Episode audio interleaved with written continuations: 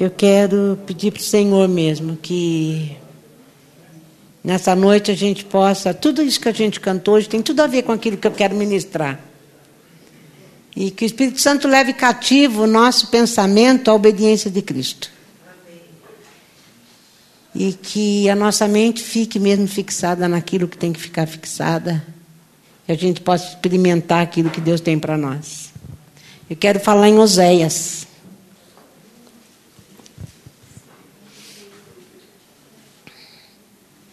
Quero falar que aonde a gente tem firmado a nossa vida, aonde que a gente está pondo e firmando a nossa vida. Oséias, ele foi um profeta que ele profetizou mais ou menos por 80 anos. Acho que foi o profeta que durou mais tempo como profeta. Foi Oséias. Foi depois, lá na época do rei Jotão, na época do Ezequias. Foi nesse tempo. E, como sempre, Deus usa o profeta, chama o profeta para viver a mensagem. Então, eu vou começar no capítulo 1. Eu só quero falar um pouquinho do capítulo 1. A primeira vez, está aqui, ó, capítulo, eu vou começar do 1 mesmo, vai. Essa é a mensagem de Deus para Oséias, filho de Beri, que veio a ele durante o reinado dos seguintes reis: Uzias, Jotão, Acas e Ezequias. Esse foi também o tempo em que Jeroboão, filho de Joás, foi rei de Israel. Ele, ele profetizou para, o reino do norte. Israel, por causa do, do pecado de Salomão, Deus dividiu Israel em dois: dez reinos do norte, dez tribos por norte e duas só para o sul, que era Judá, que era o povo que literalmente servia o Senhor, né? E aqui no versículo 2 está assim: na primeira vez que o Eterno falou com Oséias, então foi Deus falando com o profeta. Deus falou: e encontre uma prostituta e case-se com ela. Faça dessa prostituta a mãe de seus filhos. E aqui está a razão. Toda essa nação se transformou num prostíbulo. Eles são infiéis a mim, o Eterno. Então Deus falou com o povo através do povo, da vida dele. Ele está falando, Gomer era o nome da mulher de Oséias. O que Gomer é para Oséias, Israel era para Deus. Foi para Deus. Infiel. É por isso que ele queria usar a vida do profeta para falar com o povo. O povo ia olhar para Oséias, a vida de Oséias ia lembrar que eles eram igualzinhos com Deus. E também fala que os filhos dele também seriam sinais de Deus para o povo. Todo mundo já sabe da história. Ele casa com a mulher, daí ele tem filhos, e é maravilhosa esse capítulo 1, capítulo 2 de Oséias. Eu já preguei isso algumas vezes, e quem não lembra vai ler depois, que vale a pena. É muito bonito. Mas eu quero ir hoje para o capítulo 11 capítulo 11. Na Bíblia, prostituição fala sobre idolatria.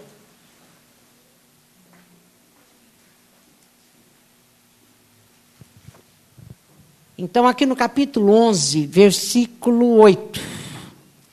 Ele está falando, né? E está falando, olha, eu, Efraim, ele é a, a, a, tribo de maior número de pessoas que tinha na tribo no norte. Então ele chama o povo de Israel de Efraim, mas era as tribos do norte. Quando eu falar Efraim, fala, pensa em você, em você e comigo.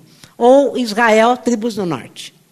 Então aqui no capítulo 11, ele, ele fala falando, olha, eu cuidei tanto desse de Israel eu dei comida para ele, eu cuidei, peguei no colo, ele era bebê, eu amei, andei com ele, embalei, como a Carolina falava, dei todo o meu amor para ele. E, no entanto, eles ficaram longe de mim, não se voltaram para mim, são idólatras, estão adulterando, então, com aquilo que ele falou, transformaram o meu povo, o meu povo transformou a vida comigo em prostíbulo. E é com isso, é desse jeito que ele está falando. Mas daí, você fala, bom, então acabou, né? Ele fala, eu vou desistir, eu vou acabar com ele. Daí ele fala assim, mas como eu poderia desistir de você, Efraim? A vontade de Deus era: eu vou levar para o deserto, eu vou lá deixar. Tem um capítulo que ele fala assim: eu vou deixar você morrer de fome, que aliás, um, um pouquinho antes, no 10. Eu vou deixar você morrer de fome, eu vou deixar você sem roupa, eu vou deixar você sentir o que é falta de Deus, eu vou deixar você sentir o que é eu não estar junto. Porque Oséias vinha apresentar para nós um Deus que ama o seu povo, tem paixão pelo seu povo e quer andar junto. Daí o povo não quer andar, ele fala, agora eu vou castigar. Mas daí ele fala aqui no 8, mas como que eu posso desistir de você, Efraim? Como iria simplesmente deixar você ir, Israel? Eu não poderia deixar você ser arruinado como Adimá, ser devastado como infeliz de Boim. Não consigo nem pensar em uma coisa dessas. Minhas entranhas se contorcem, era Deus falando. Minhas entranhas se contorcem em protesto. Vou deixar a raiva de lado antes de fazer qualquer coisa. Eu não vou destruir Efraim. Ele está falando, eu não vou destruir. E por quê? Porque eu sou Deus e não homem. Eu sou santo e estou exatamente aqui no meio de vocês. Ele está falando que vou, Efraim ia ser fiel para com Deus, mas sabe por quê? Porque ele ia reconhecer o amor que Deus tinha para com eles. O meu amor vai mostrar para você que você pode confiar em mim. O meu amor por vocês é tanto que vocês vão reconhecer quem eu sou. Quer dizer, por que, que Deus está fazendo, não desistindo de Efraim, não castigando Efraim e declarando ainda a paixão dele pelo povo? Por cola aqui, ó. Porque eu sou Deus e não homem. Eu sou santo e estou aqui exatamente no meio de vocês. É por minha causa mesmo. É que eu amo tanto vocês, eu amo tanto vocês, Deus está falando, que eu não vou castigar. Quer dizer, eu não vou castigar daquele jeito, morte eterna, né? No final, o povo vai acabar seguindo o eterno. Olha aqui, ó. Depois desse amor, o povo vai acabar seguindo o eterno. Eu vou rugir como um leão. Ah, vou. Meus filhos assustados, eles virão do Egito. Da Síria como pombas medrosas. Eu vou acomodá-los novamente em casa. Palavra do eterno. Daí eu lembro lá de João 3, onde fala que Deus amou o mundo de tal maneira que deu seu filho para que todos viessem para ele. Deus amou a gente de tal maneira que não dá para viver longe dele. Não é, Lucas? Não é? O Lucas veio aqui, a gente falou um pouco ontem. É isso, não dá para viver longe dele. E o que, que atrai a gente a ele? É o amor dele. Apesar de nós. Apesar de nós. Daí no capítulo 2, ele fica falando que Efraim conta mentira, torta direito, que Efraim era pecador, que Efraim era isso, papapá. Mas no 12, olha o que ele fala. Eu, eu, eu adorei essa palavra. Na outra versão, está dizendo, capítulo 12, 1. 12, 1. Aqui está assim: Efraim, obcecado por deuses falsos, está à caça de fantasmas e ilusões. Na outra versão está falando que ele apacentava o vento. Ou seja, ele se alimenta do vento. Efraim, meu povo, que eu chamei com tanto amor e que eu, e eu amo, porque aqui estava no futuro, o capítulo 11 estava falando que ele amava e uma hora ia voltar para ele, mas ainda não voltou, está aqui. Ele está falando: olha, ele apacenta o vento, ele corre atrás do vento, ele se alimenta de nada, é vazio. A vida dele é vazia, ele busca satisfação e sempre está insatisfeito. É isso que é apacentar o vento. Ele está buscando se encher, então ele busca em coisas, em pessoas. Ele está atrás daquilo que não pode satisfazer. Nós cantamos hoje aqui o tempo todo. Ele me, ele me basta, não é? Eu me rendo a teus pés, porque o Senhor é tudo para mim. É isso que ele quer ouvir, é isso que ele quer realmente sentir de nós para ele. E ele está falando, o meu povo aqui, Efraim, Israel, ele é para sentar o vento. E a vida sem Deus, gente, é assim. A gente busca prazer em coisas que não tem prazer. É tudo assim, ó, de repente. Encheu agora, daqui 10 minutos, saiu, você já não tem mais.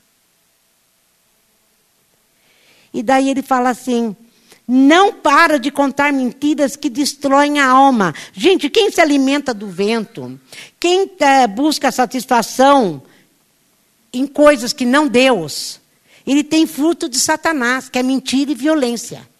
E aqui ele fala: olha, é, não para de contar mentiras que destroem a alma. Efraim e Judá fizeram um negócio com a Síria. Aqui, Judá, que era tribo do sul, que era a tribo que não se dobrou ao resto de Israel, aqui eles fizeram iguais. E tentaram achar um atalho com o Egito.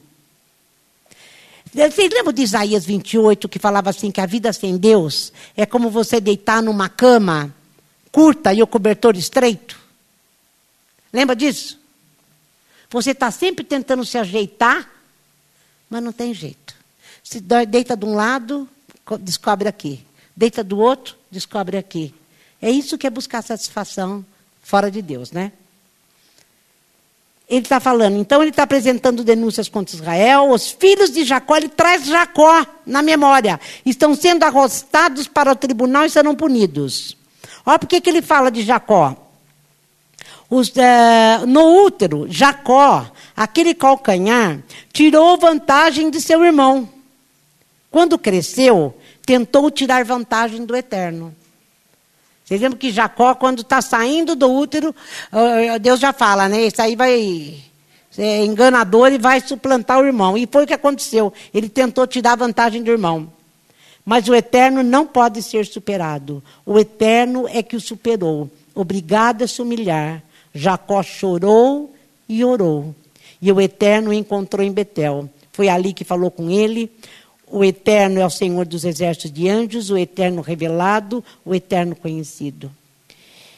Ele está falando, Jacó, ele tentou, ele fez, ele, ele fez isso com o irmão e tentou fazer comigo. Ele queria ganhar vantagem de mim. Ele me buscava para conseguir coisas de mim. Ele me buscava para que eu o abençoasse. Mas, olha, ele se humilhou, chorou e orou.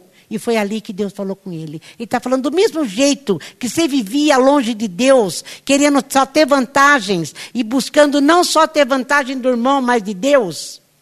Se humilhe, venha diante de mim.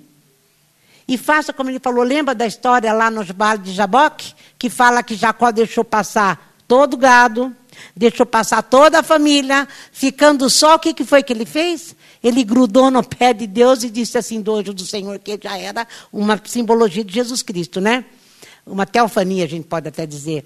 Ele falou: Eu não te largo enquanto o Senhor não me abençoar. Ele ficou ali. Senhor, eu preciso do Senhor.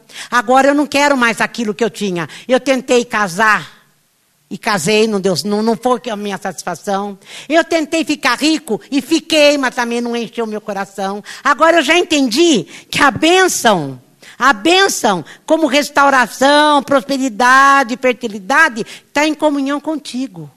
O profeta Amós, ele fala em restauração do povo de Israel como as coisas que Deus traz. Agora, Oséias está falando que a bênção de Deus é caminhar com Deus. E Jacó entendeu isso, Deus falou. Ele entendeu que ele precisava de mim. Eu sou o único que posso encher a vida dele. Eu sou o único que vai fazer com que ele ande satisfeito. É isso que ele está falando em relação a Jacó. O que, que vocês estão esperando, Oséias fala? Voltem para seu Deus. Façam um compromisso com o amor e com a justiça, que era, era o contrário das mentiras que destruíam a alma lá em cima, que era fruto de Satanás, mentira e violência, né? Aqui ele está falando, quando você restaurar a sua vida com Deus, você vai ter fruto de amor e de justiça. O que, que vai dar? A gente vai perseguir justiça e você justiceiro? Nós, eu e a Bárbara estamos assistindo uma, a segunda temporada lá do Green Life. Para quem assistiu a primeira, que é um império religioso, a, a, a, a pastora o tempo todo está buscando, ela está buscando exatamente isso, justiça. Então ela tenta fazer justiça com as mãos. Ela, e ela consegue. E ela chega lá. Mas ela viu que não, não trouxe. Não trouxe a satisfação que ela podia ter tido se ela tivesse. É? é pois é. Só Deus, né? Eu não sei o que você está falando, mas deve ser isso, né? Ah, vocês estão na primeira? Ah, mas você não vai falar nada, tá? É, mas até chegar lá, é, vai, vai, vai fazer, mas não, não, não traz, não traz. É isso, gente, não busca, não busca. Não busca fazer, porque é fruto dele mesmo. É fruto dele mesmo. É ele. Quando você anda com ele, você vai ter fruto de amor e de justiça. É aquilo que a Carolina estava falando. A justiça de Deus não é ódio, é amor.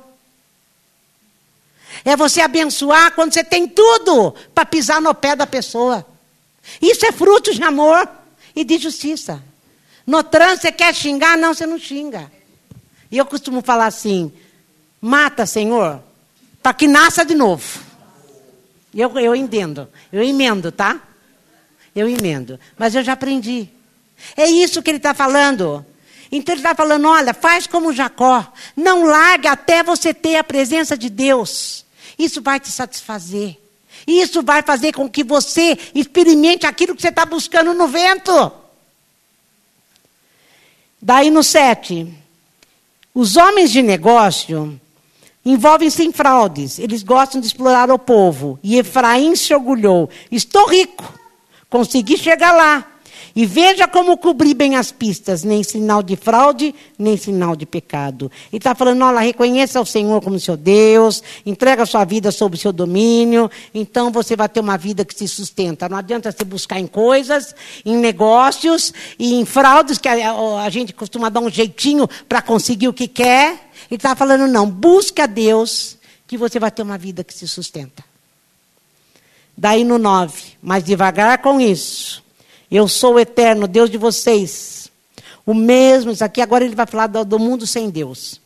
O mesmo dos dias do Egito. O tempo todo, Oséias, antes de chegar nesses capítulos que eu já vou ler, ele fala, gente, a respeito do Êxodo. O povo era cativo no Egito, prisioneiro no Egito, por 400 anos. Daí eles começam a clamar. Deus vai lá, liberta aquele povo para levar para uma terra prometida, para viver um povo onde Deus andaria junto com ele. Essa era a característica do povo de Deus. Ele vai ser livre disso para poder andar, eu andar no meio de vocês e vocês comigo. O tempo todo ele fala isso. E o tempo todo ele fala: vocês estão fazendo que nem no Egito. Vocês saíram, mas no caminho você quis dar jeitinho. Você procurou se apacentar o vento. Então a liberdade que era para você sentir, você não sente. A satisfação que era para você sentir, você não sente. Agora ele começa a falar do que é sem Deus. Vou levar vocês a morar, morar em tendas de novo, como nos tempos antigos, quando vocês adoravam no deserto. Tenho falado por meio dos profetas para dar um retrato claro de como as coisas estão.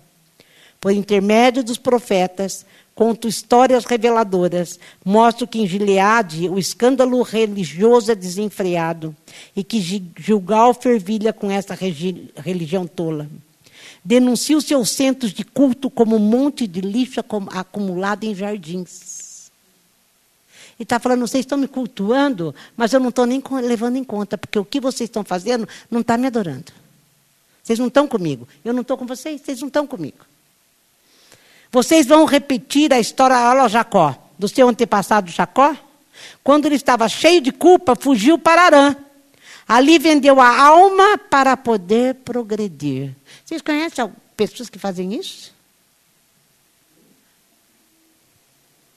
E se tornou grande e importante por meio da traição e do engano. Mas a verdadeira identidade de vocês é formada por profetas enviados por Deus, que conduziram vocês na saída do Egito e serviram como fiéis pastores. Na realidade, Efraim, que era Israel, as tribos do norte, e que somos nós. É, nós, na realidade, Efraim tem insultado Deus de forma contínua e indesculpável. Agora ele tem que pagar por seus desvios que tanto prejudicaram a sua vida. Seu Senhor vai fazer a, a ele o mesmo que ele fez. Daí eu fui para capítulo 13, versículo 9. Aqui tá, Deus está muito bravo. Eu gosto mais da outra versão. Mas eu vou ler aqui e alguém vai ler nessa versão, a Silvana ou alguém que tem essa versão que nem a mensagem. Vou destruir você, Israel. Quem vai me impedir. Ele está falando, que a, na outra versão, a tua ruína vem de ti mesmo. E só de mim vem o teu socorro. Como é que está aí, Silvana?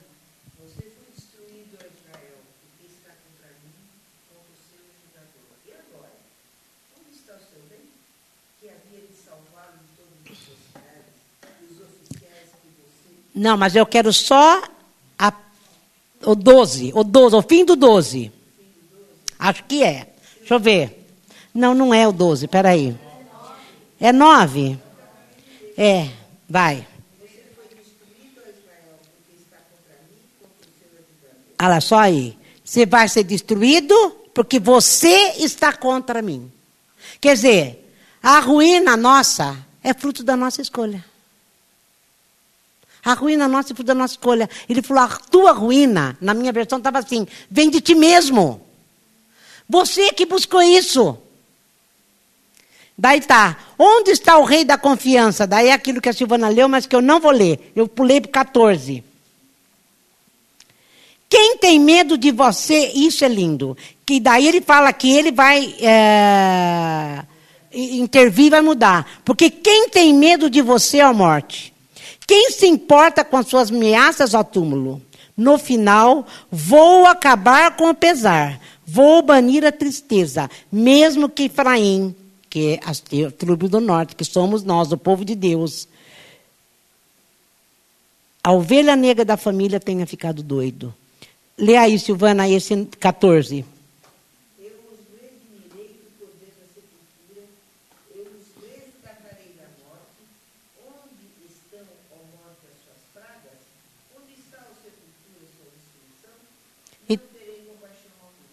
Porque o que, que Jesus veio fazer na nossa vida? Ele não veio vencer a morte? Não foi exatamente assim que ele nos remiu? Ele venceu a morte, ele venceu a sepultura, ele acabou com o pesar, vai banir a tristeza. Esse era o projeto de Deus. Olha, não importa que Efraim, o meu povo, fique doido, eu não vou desistir. Porque eu já venci a morte, eu já venci o túmulo, eu já venci o pesar e a tristeza. Eu vou restituir, eu vou em Jesus Cristo, eu vou remir do poder do inferno e da morte. Que é o que ele fala. Ele ainda, a gente, está se oferecendo e dizendo: olha, eu posso mudar a natureza humana. Eu posso. Se você quiser, eu posso. Se você quiser, eu mudo a sua história. Porque eu venci a morte e o inferno. Eu te tirei da escravidão e trouxe para um lugar onde não tem tristeza e pesar. Nós cantamos aqui. Como é bom poder depositar o nosso fardo aos pés da cruz. Como é bom. Por que, que a gente carrega o fardo? Porque não depositou. Porque a Bíblia diz que é bom poder depositar aos pés da cruz. Traga a Jesus em oração todas as suas aflições, fala, Paulo fala em Filipenses. E a paz de Deus, que excede o entendimento, guarda o teu coração. Por que, que eu não tenho essa paz? Porque você não foi diante de Deus com todo o seu fardo. Você está buscando no vento. Você está apacentando o vento. Você está achando que a tua paz vem da tua circunstância realizada. Mas Oséias vem mostrar para nós, que, diferente de Amós, que o importante é caminhar com Deus. Essa é a bênção. A bênção é eu e Ele. E eu posso descansar. Eu posso, ufa, não preciso carregar o fardo. Eu não preciso, porque ele está falando, gente, um Deus que olha para nós, apesar de nós, e se oferece e fala: olha, tem um jeito capaz de quebrar esse ciclo de pecado e de morte. É meu filho Jesus Cristo. É meu filho Jesus. Há um jeito de mudar esse ciclo de vida que a gente está vivendo, buscando auxílio no vento, apacentando o vento, ou seja, nada. São coisas, pessoas, poderes, religião. Tem gente que vai para a igreja e acha que porque foi para a igreja, ou daquele jeito, hoje a Rosângela me ligou e falou assim para mim.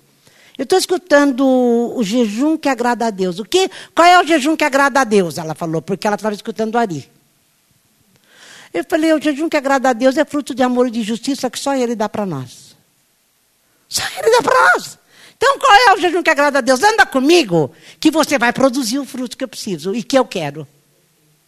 Vocês entenderam o que, que é buscar Deus? A gente faz ao contrário. A gente faz via, se eu fizer tudo certo, Deus vai estar comigo. Não. Porque Ele está comigo, eu vou fazer tudo certo. É ao contrário. Não é? A religião ensina, faz isso, faz isso, faz isso, que você, que eu vou estar aí e vou te abençoar. Não, não, não. A bênção já sou eu. Se você andar comigo, eu faço isso, faço isso, faço isso. Mas o negócio é, sou eu. Me busca, para com o vento. Tira o vento. Fecha a janela, não deixa ventar. E eu vou abençoar você. Eu sou a bênção que você precisa. Eu é que trago satisfação. Tem uma música que a gente cantava há muito tempo, só Jesus a vida satisfaz. Gente, essa, é, é, esse projeto que eu estou falando aqui, que Oséias vem apresentar para nós, é o grande projeto de Deus em Jesus Cristo. É o palco do amor, né?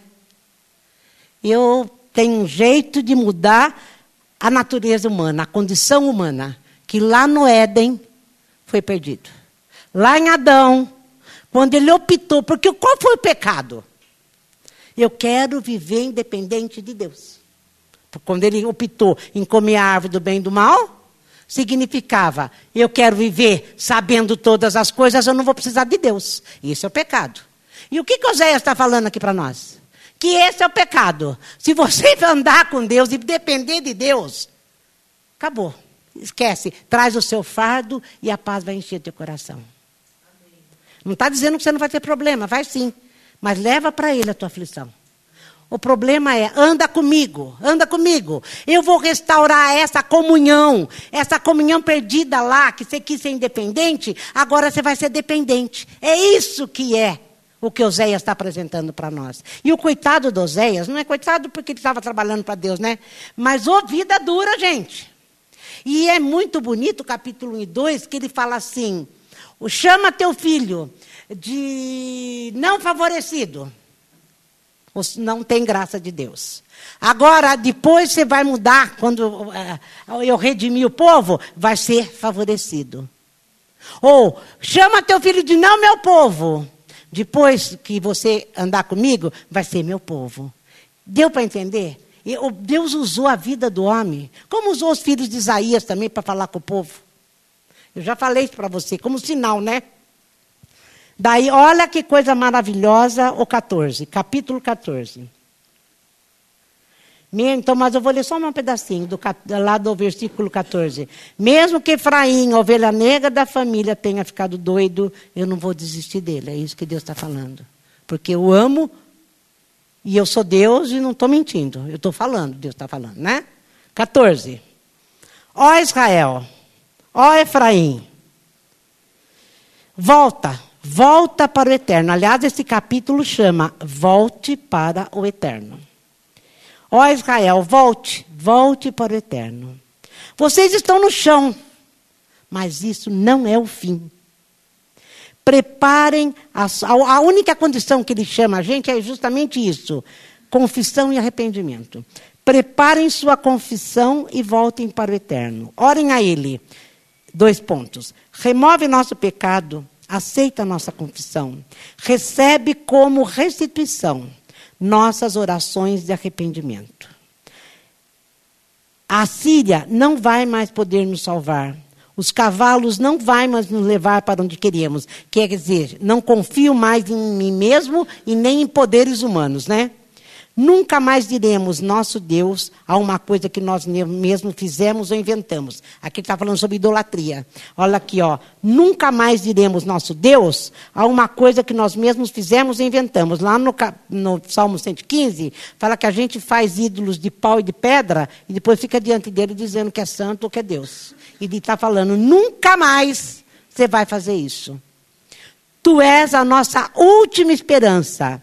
Não é verdade que em ti o órfão encontra misericórdia? Isso aqui ele está falando, é isso aqui que nós temos que fazer para voltar. Confessa e se arrepende da, da, da, confiança que você tinha em você mesmo, em coisas, da sua idolatria e volta para o Senhor. Agora, depois da conversão, Jesus já veio, então, ele, ele, você se arrependeu, ele, tá, Deus tá, voltou à comunhão com você. E ele fala no 4: Vou curar sua desobediência. Vou amá-los generosamente. A minha raiva já passou. Eu gosto da mensagem porque ele fala igual a gente, né? Vou providenciar um novo começo com Israel. Ou vou providenciar um novo começo comigo, com você. Vou começar, já não estou mais bravo. Gente, aqui está falando que Deus trata de nós para a gente viver na presença dEle. É Deus que trata da gente para a gente viver na presença dEle. Nada que eu faça vai fazer eu viver na presença dEle. Vou providenciar um novo começo. Ele vai romper como lírios na primavera. Ele lançará raízes profundas como o cedro do Líbano. E vai se tornar como a floresta de carvalhos vai se tornar esplêndido como uma enorme árvore, e a sua fragrância será de um bosque de cedros. A Carolina ainda falou: faz a gente soltar o bom perfume na tua presença. Para que todo mundo olhe para nós e sinta o cheiro de Cristo. E ele está falando que a nossa fragrância será de um bosque de cedros. O Espírito Santo é maravilhoso, né? Daí olha o que ele fala aqui: os que viverem perto dele serão abençoados por ele. A bênção é exatamente essa: viver perto de Deus. E em Jesus Cristo é possível viver perto de Deus. Todos vão falar deles, espalhando sua filha como filhos, a sua fama como os filhos prediletos de Deus. Efraim encheu-se de deuses que na verdade não são. A partir de agora, eu respondo a eles e os satisfaço. Aquilo que você buscava em coisas, em pessoas, apacentando nada, que era o vento, ele fala: Eu te satisfaço. Só Jesus satisfaz. Só Jesus satisfaz. Gente, quando Jesus morreu, que, que aconteceu conosco? E a gente creu. Nós morremos.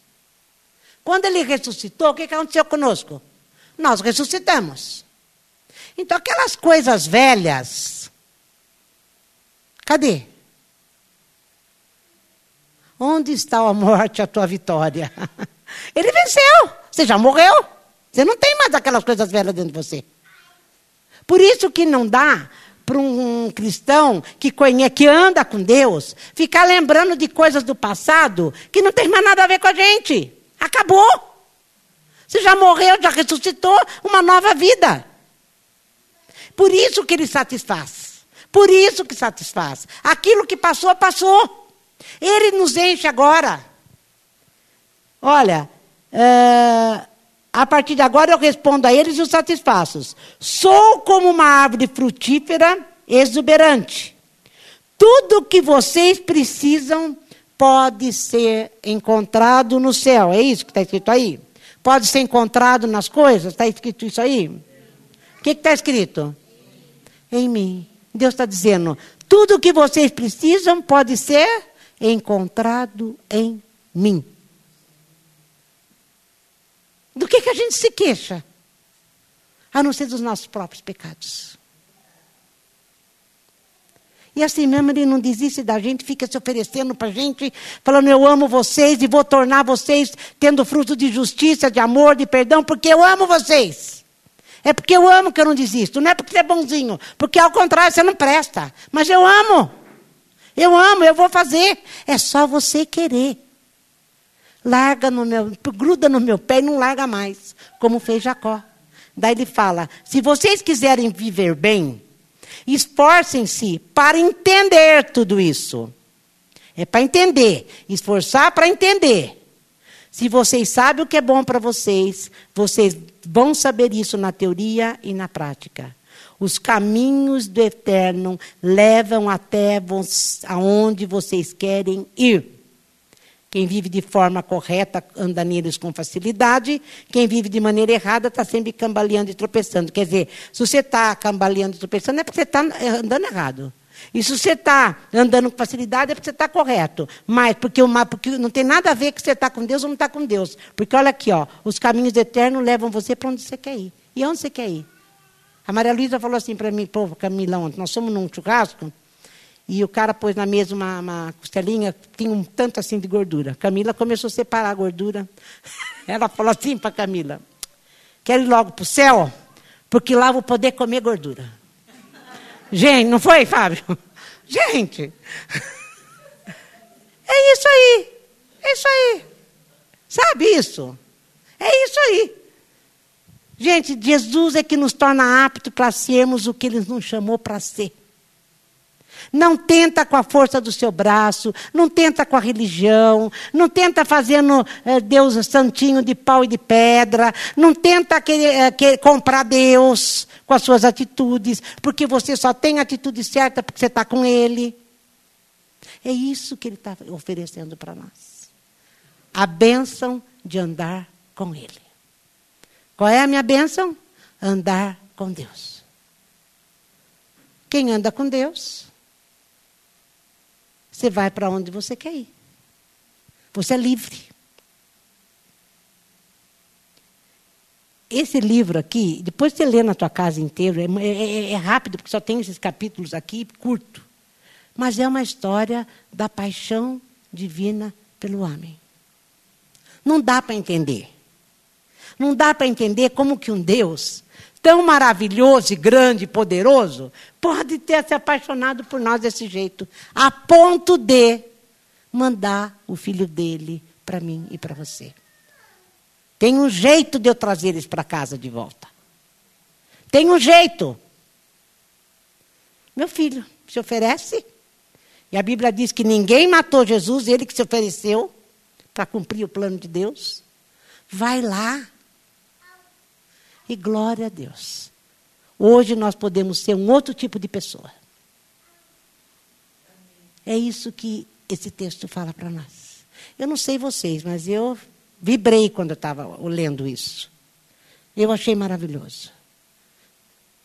Eu achei maravilhoso. Do grande amor de Deus pelo homem. E os laços de amor que Deus estende para nós nos pegam aonde a gente está. Você não entende, mas quando você vê, você chegou. Né, Lucas? Deu para entender? Né? Quando a gente vê, a gente chegou. De vez em quando a gente tenta uh, ir com o vento em algum lugar, mas logo, logo, você percebe que não está te levando para lugar nenhum. Você percebe que aquilo não está. Tem alguma coisa errada. Você senta, você levanta, você anda e a coisa não fica bom. E a coisa não fica bom. É porque só tem um lugar para a gente estar. Em Deus, por causa de Jesus Cristo. Em Jesus estaremos com Deus. Amém? Vamos levantar.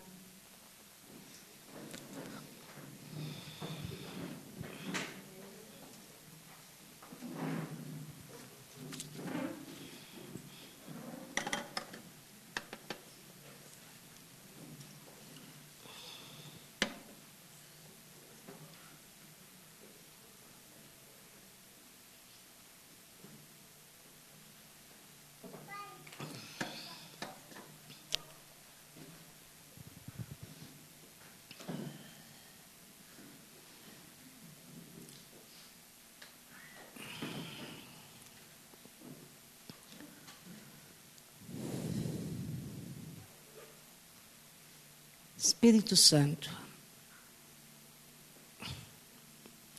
É o Senhor que nos prepara, é o Senhor que nos instrui, é o Senhor que nos leva a toda a verdade. É o Senhor que faz o Evangelho se tornar carne e sangue para nós. Vem, Senhor, trabalhar em nós nessa noite. Vem derramar, Senhor, sobre cada um que está aqui. Um, eu, eu pedi isso para o Senhor no louvor, no louvor, um orvalho que possa molhar aquilo que está fechado e que só o teu orvalho pode fazer desabrochar. O Senhor anda nos perseguindo, o Senhor anda atrás de nós. O Senhor investe em nós, fala conosco, envia a tua palavra e diz a tua palavra: enviei a minha palavra e o sarei. Que essa palavra, Senhor, possa produzir em nós hoje vontade cada vez maior de, de caminhar com o Senhor, de parar de buscar socorro no vento, ou apacentar o vento, satisfação no vento, onde só o Senhor pode nos apacentar. O Senhor é o nosso pastor. E esse livro, Senhor, mostra o Senhor como pai, como amante, como marido, como Deus, querendo sarar o teu povo para ter comunhão contigo. A vida, a gente fica tanto atrás do vento que essa vida longe do Senhor vem nos machucar. E depois esses mesmos machucados impedem que a gente te veja quando o Senhor está de braços abertos para cada um de nós. Quantas vezes o Senhor teve motivo para nos destruir?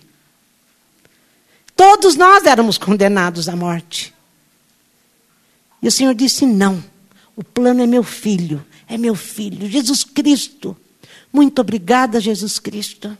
Muito obrigada, Jesus Cristo. Muito obrigada, Jesus Cristo. E muito obrigada, Espírito Santo, que nos revela Jesus Cristo. Nos revela Vem curar os nossos olhos para que a gente veja. Vem curar nossos ouvidos para a gente ouvir a Deus, como dizia o Kleber. Vem curar nossa mente. Porque hoje somos novas criaturas, ressuscitamos, ressuscitamos com Cristo. Se morremos, ressuscitamos. Senhor, bendito é o teu nome, bendito é o teu nome. A minha posição, como ele falou lá, Senhor, a, minha ruína, eu mesmo que causo, eu vou, eu vou pagar aquilo, eu vou colher o que eu plantei. Mas eu quero plantar, Senhor, grudar no Senhor e dizer: Eu não te largo enquanto o Senhor não me abençoar, enquanto o Senhor não andar comigo, porque eu quero andar contigo. Eu quero te ver, eu quero te sentir, eu quero te tocar, eu quero saber com certeza, nenhum momento eu quero ter dúvida de que o Senhor está em mim, porque o Senhor está. Eu é que duvido. Eu é que duvido. Senhor, vem, vem sobre nós nessa noite. Vem fazer uma coisa nova. Vem mudar tudo aquilo que o vento tem trazido para nós como a opção da restauração, ou da felicidade, ou da alegria. Que a gente possa ver que só o Senhor é. Só o Senhor é. Senhor, em nome de Jesus, em nome de Jesus. Queremos depender do Senhor, porque o Senhor é a única fonte de socorro que temos. A tua palavra diz que a Síria tinha, o exército era tão grande que os cavalos eram tantos cavalos que quando chegava perto do inimigo, o inimigo já entregava as armas porque o barulho de tantos cavalos e cavaleiros era muito grande. Eles eram muito fortes. Mas o Senhor veio e destruiu a Síria. Cadê os cavalos? Cadê os cavaleiros? Oh, bendito é o teu nome. Bendito é o teu nome. O Senhor cumpre a tua palavra, o Senhor cumpre o que planeja. O Senhor é que planeja, o Senhor põe reis e tira reis. O Senhor fala e acontece.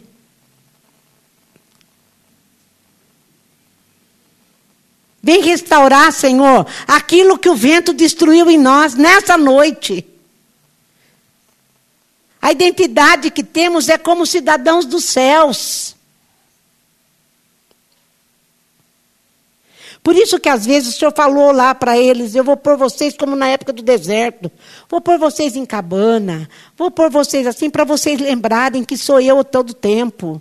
Às vezes, Senhor, nós somos afligidos só para lembrar que é do Senhor que dependemos. E por isso podemos ter paz no meio da guerra. E não buscar paz como o, o fim. O fim é sempre o Senhor. Se eu estou no Senhor, eu terei paz. Se eu estou no Senhor, eu terei alegria. Se eu estou no Senhor, eu estou plenamente satisfeito. Bendito, bendito é o teu nome, Jesus. Não há nada e nem ninguém que possa substituir o Senhor. Por isso, no começo do culto, Senhor, eu te pedi, leva cativo o nosso pensamento, para que só o Senhor ocupe o nosso pensamento com essas convicções.